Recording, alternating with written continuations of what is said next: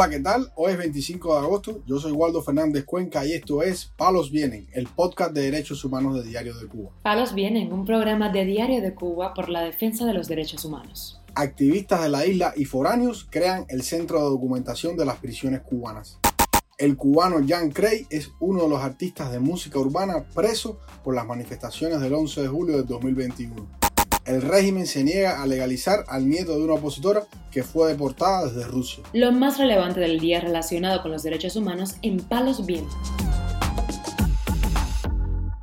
Comenzamos informando que Amnistía Internacional y la Organización Mundial contra la Tortura han anunciado el respaldo a la creación del Centro de Documentación de Prisiones Cubanas, informa el portal Martín Noticias. La nueva entidad fue creada para monitorear incidentes represivos o violatorios de derechos humanos al interior de los centros de detención y reclusión del país y además para sistematizar informaciones sobre el sistema penitenciario cubano posterior a 1959.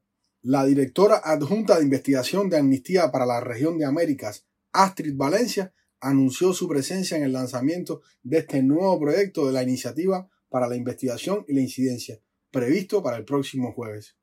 En la presentación del nuevo proyecto comparecerán además Olga Guzmán Vergara, consejera principal de Derechos Humanos de la Organización Mundial contra la Tortura, el expreso político cubano José Díaz Silva, el activista cubano Marcel Valdés y la activista también cubana Camila Rodríguez, directora de programas de la Iniciativa para la Investigación y la Incidencia. El nuevo centro es el resultado de la expansión y profundización de la campaña Miren las prisiones de Cuba, desarrollada por el Grupo de Trabajo sobre Detenciones por Motivos Políticos Justicia 11J, surgido tras la ola represiva que siguió a las manifestaciones antigubernamentales del 11 de julio de 2021. En abril de 2023, Amnistía Internacional denunció la escalada de represión que vive Cuba en la presentación de un informe a la 44 sesión del Grupo de Trabajo del Examen Periódico Universal, al cual será sometido el régimen de la isla el 5 de noviembre del 2023 en el Consejo de Derechos Humanos de las Naciones Unidas, con sede en Ginebra, Suiza. En dicho reporte, Amnistía Internacional insta al gobierno cubano a ratificar el Pacto Internacional de Derechos Civiles y Políticos y el Pacto Internacional de Derechos Económicos, Sociales y Culturales y el protocolo facultativo de la Convención contra la Tortura. Además, insta al gobierno cubano a extender invitaciones a los relatores especiales de la ONU sobre la promoción y protección del derecho a la libertad de opinión y expresión. También le pide al gobierno cubano liberar de forma inmediata e incondicional a todas las personas detenidas por el ejercicio de su libertad de expresión y reunión pacífica, entre otras demandas. Informamos además que Dayan Flores Brito, conocido artísticamente como Jan Cray, es uno de los presos políticos cubanos tras las protestas del 11 de julio del 2021. El artista urbano, específicamente del género del reparto, fue sentenciado a 14 años de privación de libertad por manifestarse pacíficamente ese día en la ciudad de Santa Clara, Villa Clara. Este caso apenas había tenido divulgación hasta esta semana que el activista Marcel Valdés lo ha dado a conocer en sus redes sociales. Un artista que venía en ascenso, donde tiene muchísimos videos, con muchísimas colaboraciones, con muchos eh, artistas de renombre en el género urbano. Valdés compartió imágenes de Jan Craig durante las protestas del 11 de julio, ayudando a dos amigas que también fueron sentenciadas y posteriormente lograron salir del país. El opositor exiliado destacó las numerosas colaboraciones musicales de Jan Cray con reconocidos artistas urbanos como Chocolate MC y otros.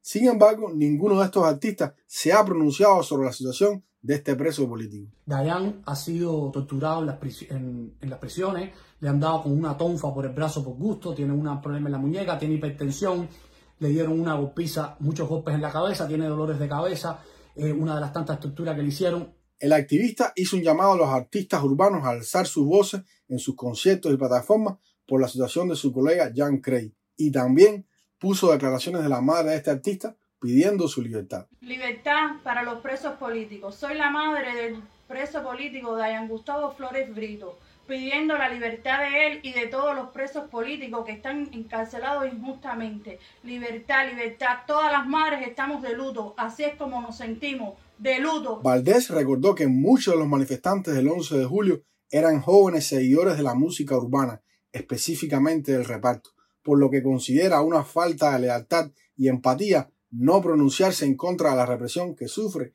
Jan Cray.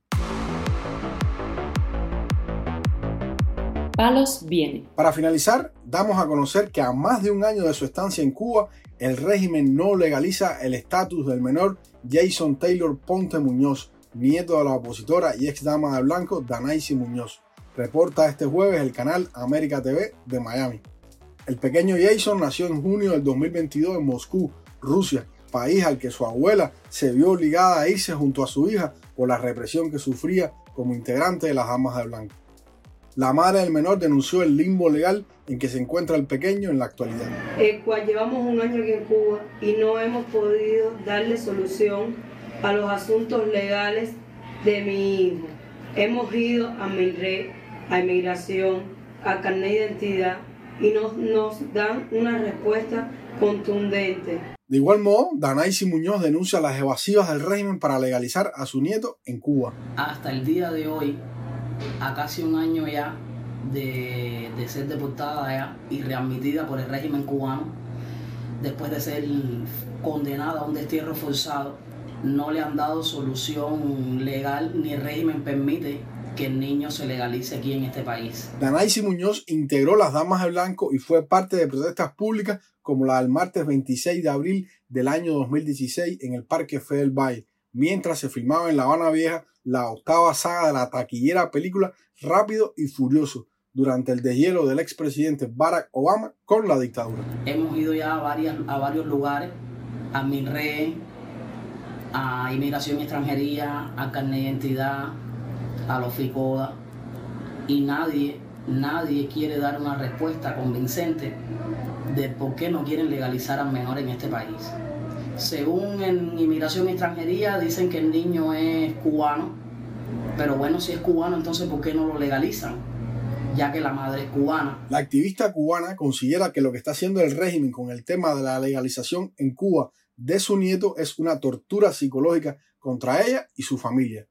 Muñoz asegura que desde que fueron deportados a la isla desde Rusia, la seguridad del Estado no deja de amenazarlos. Las amenazas por parte de la policía política del régimen han sido constantes eh, de llevarme a prisión, tortura psicológica, porque para mí lo que están haciendo es una tortura psicológica para saber si yo eh, eh, me tiro para las calles a exigir los derechos que, me, que le corresponden a, a, este niño por ser ciudadano cubano según ellos. La opositora advirtió además que si la situación de su nieto no se resuelve satisfactoriamente, ella volverá a salir a las calles a protestar. Yo voy a salir a exigir el derecho que a mí me corresponde, que mi nieto tiene quien lo defienda, que no voy a permitir que le violen más sus derechos. No voy a permitir que le violen más sus derechos. Si para esto tengo que hacerlo en las calles, entonces yo voy a salir a las calles a exigir al régimen cubano que termine de legalizar al niño en este país. Ya que no es ruso, no es cubano, eh, Díaz Canel no lo mantiene, no lo mantiene Putin, y los que estamos comprando la comida bien cara con la situación que tiene ahora mismo el país, somos nosotros como familia. Tanto Danaisi Muñoz como su familia viven en la actualidad en un albergue en la capital en muy precarias condiciones.